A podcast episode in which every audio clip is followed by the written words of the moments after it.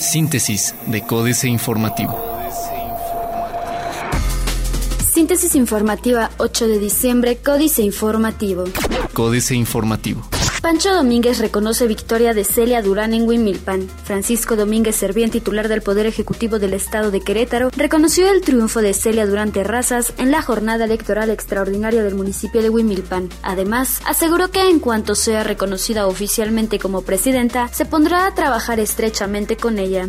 En entrevista, el mandatario asumió que se ratificó el triunfo de la coalición del Partido Revolucionario Institucional Verde Ecologista y Nueva Alianza, dejando en segundo lugar a Acción Nacional, por lo que manifestó que será respetuoso con la democracia y la decisión tomada por la gente que salió a votar en Huimilpan. Pancho Domínguez anuncia inversión millonaria para el campo en Querétaro. El gobierno del estado de Querétaro destinará más de 476 millones de pesos para el campo y sector agrario de la entidad, lo que significa elevar el recurso más del 400% respecto a los últimos años, exaltó Francisco Domínguez Servién, titular del Poder Ejecutivo. En entrevista, apuntó que la semana pasada se reunió con José Calzada Rovirosa, titular de la Zagarpa, para realizar gestiones de recursos para el campo local, sacando provecho del programa federal 80-20, en el que la entidad pone 20% del dinero que se requiere para un proyecto y la federación el resto. Guac cancela la creación de las carreras de odontología y química en San Juan del Río por recorte presupuestal. Se cancela la creación de las carreras de odontología y química en el campus de la Universidad Autónoma de Querétaro, Campus San Juan del Río, debido al recorte presupuestal que sufrirá la institución en el siguiente año, informó Gilberto Herrera Ruiz, rector de la máxima casa de estudios del Estado. El académico manifestó que aunado al recorte presupuestario, el déficit de 200 millones de pesos anuales que presenta la universidad no permite planear el crecimiento de la misma, lo que afecta de manera considerable en la calidad de la institución, pues a comparación de las instituciones privadas, los recursos de la universidad son mínimos. Ayuntamiento de Querétaro contará con sistema anticorrupción. El Ayuntamiento de Querétaro contará con un sistema municipal de transparencia, rendición de cuentas y anticorrupción con la finalidad de eficientar la administración pública y disminuir los actos de deshonestidad en el municipio. Jorge Luis Alarcón Neves, secretario técnico del municipio de Querétaro, expresó que este sistema municipal anticorrupción se trabajará en coordinación con el Centro de Investigación y Docencia Económicas y será coordinado por Mauricio Merino Huerta, investigador de este centro. Además, estará integrado por 10 especialistas en el tema. AM. No accederán a Fondo Metropolitano 2015. El retraso de la declaratoria de la segunda zona metropolitana para el estado de Querétaro, que incluye a San Juan del Río y Tequisquiapan, impedirá que ambos municipios accedan a los recursos del Fondo Metropolitano 2015. Sin embargo, existe la oportunidad para que desde principios de año se puedan ejercer los recursos del 2016. Continuarán ordenamiento sin ceder a las presiones. La administración municipal de Querétaro no cederá ante la presión de líderes de organizaciones de comerciantes para otorgar permisos de comercio en la vía pública, aseguró el secretario de gobierno del municipio Francisco de Silva Ruiz, quien recalcó que continuarán con su programa de ordenamiento del comercio y hasta que estén establecidos los lineamientos de este, estarán revisando si se otorgan o no más permisos. Diario de Querétaro. Cumple Marcos 3 de 3. Piden prórroga para justicia oral. El Poder Ejecutivo solicitó una prórroga de ocho meses al Poder Legislativo para corregir deficiencias de las dos primeras etapas y terminar la tercera del sistema de justicia penal acusatorio oral que corresponde al Distrito 1 Judicial, integrado por los municipios de Querétaro, Corregidora y El Marqués, y que registra el 65% de la incidencia delictiva en el Estado. Para este proyecto, que denominan Cosmos, implica también contar a partir de la próxima semana con propuestas de reformas constitucionales. Hidroeléctrica aprovecha aguas del Caracol. Cuarto de guerra. Récord. El de Huimilpan fue el primer triunfo electoral del PRI bajo el mando de Manlio Fabio Beltrones y el primer resultado que el líder estatal Juan José Ruiz entrega a su dirigente nacional. Y es que entre las seis elecciones extraordinarias celebradas este domingo en todo el país, teniendo en juego una diputación en Aguascalientes, otra en Hidalgo, un ayuntamiento en Chiapas y otro en Michoacán, y un distrito federal en Guerrero, solo en Querétaro el partido tricolor obtuvo un balance a favor con esa alcaldía para Celia Durán. Pequeño, pero triunfo al fin del JJ. Plaza de Armas. Ganó voluntad ciudadana y arraigo en Huimilpan, dice el PRI. Apoyaría Curi con transporte. Buscará Mauricio Curi González, alcalde de Corregidora, firmar un acuerdo con la Universidad Autónoma de Querétaro para ofrecer becas de transporte a estudiantes de la demarcación que lo requieran para continuar sus estudios en la capital queretana. Se compromete Calzada con jóvenes deportistas. Presenta Calzada Plan Municipal de Desarrollo. El corregidor.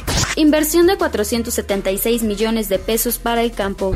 Incrementará Federación participaciones para 2016. Se incrementó el monto de las participaciones federales para el municipio de Querétaro en 4.3 millones de pesos para el ejercicio fiscal 2016, informó Rubén Álvarez Lacuma, secretario de Finanzas de la capital. Aseveró que la ley de ingresos que se tenía presupuestada para el año 2016 era de 2.733 millones de pesos, pero ahora a esta cantidad se le sumarán los más de 4 millones de pesos, por lo que tendrán más recursos disponibles para invertir.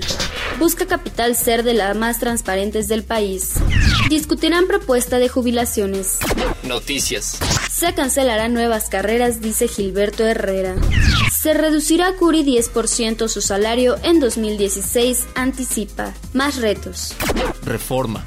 Castiga Organización Mundial de Comercio a Estados Unidos. México gana poco. La Organización Mundial de Comercio determinó que México y Canadá podrán imponer sanciones comerciales a Estados Unidos por el sistema de etiquetado que impuso a la carne de ambos países. Sin embargo, los castigos serán menores a los solicitados. Para México, el organismo internacional determinó que el monto aplicable como represalia debido a la implementación del sistema de etiquetado de país de origen será de 228 millones de dólares anuales. Relegan empresas a mujeres en liderazgo.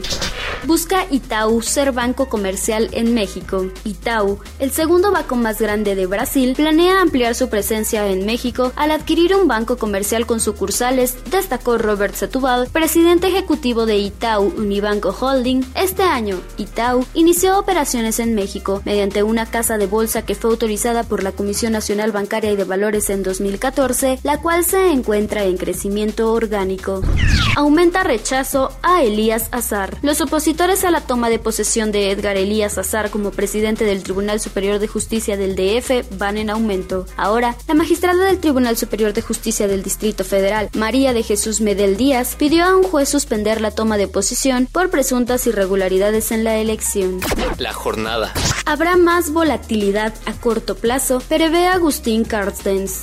Prevén recuento de votos en Wimilpan.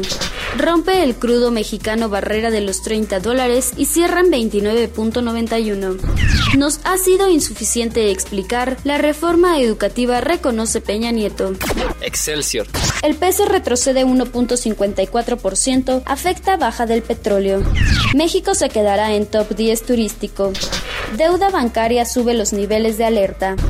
SAT acusa a 30 funcionarios de padres. 1.704 millones el daño al fisco. Internacional. Posponen formación de la comisión que debatirá si se abre un proceso a Rousseff. La oposición venezolana logra mayoría calificada en la Asamblea. Sector energético mundial está transformándose por cinco nuevas megatendencias globales. China entra en alerta máxima por altos índices de contaminación. Otros medios. Claro Perú revisa su año y revela sus planes para 2016. Venden cobijas a prueba de balas. Reforma. Ante los constantes ataques armados en Estados Unidos, especialmente en escuelas, una empresa halló una singular respuesta. Cobijas a prueba de balas. Conocida como manta guardaespaldas, la cobija diseñada por la firma Protect viene en diferentes tamaños y está confeccionada con materiales utilizados por las Fuerzas Armadas, reportó el diario Mirror. Ahora la música te encuentra, llega la función con shares financieras. Dinero. Chapultepec. Redes sociales muestran músculo. Enrique Galván Ochoa. Antes que nada debe decirse que el rotundo no de los ciudadanos al corredor comercial de Avenida Chapultepec y la zona rosa es un no a la corrupción y la prepotencia. También debe subrayarse el papel que jugaron las redes sociales que sirvieron de puente de comunicación entre los activistas. Sin embargo, no está concluida la tarea. Ni Miguel Ángel Mancera, ni Simón Levy, ni los intereses que representan se han dado por vencidos. México S.A. Salario microscópico Carlos Fernández Vega. Gobierno patrones y líderes obreros aseguran que con dos o tres pesitos de aumento se recupera el poder adquisitivo del salario mínimo, mientras el jefe de gobierno del Distrito Federal considera que casi 83 pesos por día es un buen nivel para comenzar dicha recuperación. El problema es que nadie ha tenido la delicadeza de escuchar ni considerar las urgencias de los presuntos beneficiarios de tales pronunciamientos, es decir, a los millones de mexicanos que obtienen entre 0 y 3 mini ingresos como máximo. Capitanes. Constancio Villarreal. Este empresario inmobiliario es el nuevo capitán del Interpuerto Monterrey. Su reto será sumar nuevas compañías al complejo de 1.300 hectáreas, donde se registran inversiones por 1.300 millones de dólares de empresas como Mondelez, Tubacero o Hamaden México. Políticas. Cambio Maduro.